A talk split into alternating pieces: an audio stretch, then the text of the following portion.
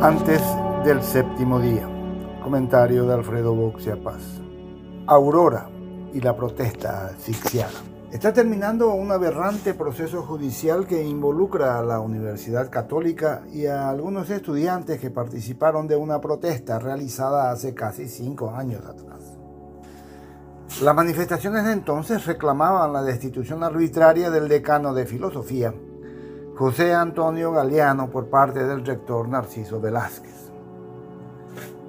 Durante las mismas, el rectorado de la universidad fue tomado por los estudiantes por varias semanas. Seis de ellos fueron denunciados por el propio Velázquez por coacción, enjuiciados y citados a declarar por el Ministerio Público. Uno de los procesados fue sobreseído por un error de procedimiento jurídico y cuatro se acogieron a la suspensión provisoria comprometiéndose a cumplir las reglas impuestas por el juzgado como medidas alternativas a la prisión.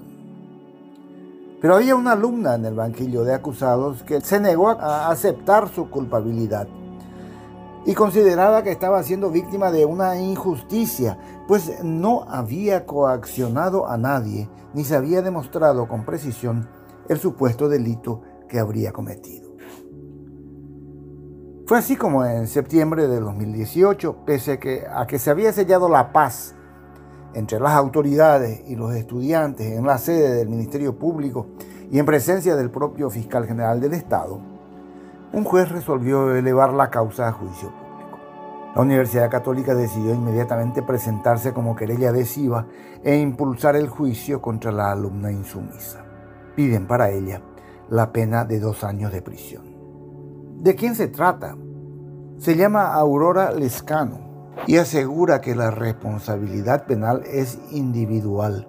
Si sus compañeros admitieron su culpabilidad, fue porque querían evitar el engorroso y costoso juicio, pero ella no estaba dispuesta a aceptar la exigencia de la Fiscalía y las autoridades académicas de aceptar públicamente que se había equivocado y que estaba dispuesta a pagarlo con un trabajo social.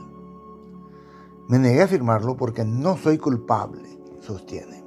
Tiene todas las de perder porque se enfrenta sola a una entente Estado-Iglesia de peso enorme en nuestro Poder Judicial. Por el lado de la Iglesia, basta con recordar el caso de la estudiante María Belén Whittinglow, quien denunció por acoso sexual a su profesor Christian Kriskovich este fue absuelto por unos jueces que consideraron que los centenares de mensajes que había enviado a su alumna, en donde entre otras cosas le expresaba su deseo de tener sexo salvaje con ella, constituían un simple galanteo.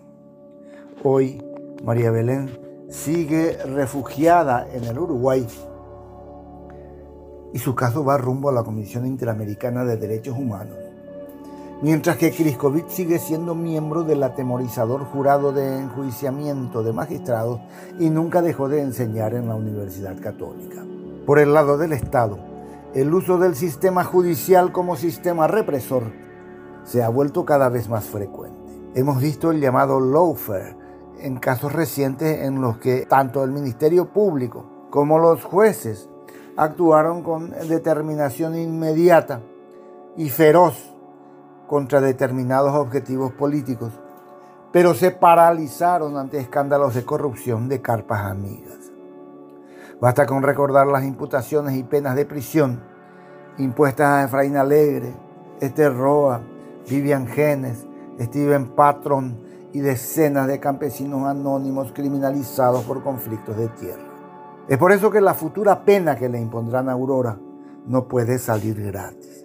Veamos ella sola fue capaz de cerrar la universidad. Alguien demostró que lo hizo. Se está cancelando el constitucional derecho a la protesta social a través de canales legales. No hay que olvidar que si no fuera por las protestas del Una no te calles de 2015, la gavilla de Froilán Peralta seguiría desfalcando la universidad pública. Aquellos ladrones no fueron presos, pero sería el colmo que los estudiantes que lograron con sus protestas limpiar parte de la corrupción hubieran sido imputados por coacción. De eso se trata el caso de Aurora. parece solo una rebelde tosuda enfrentada a una institución poderosa.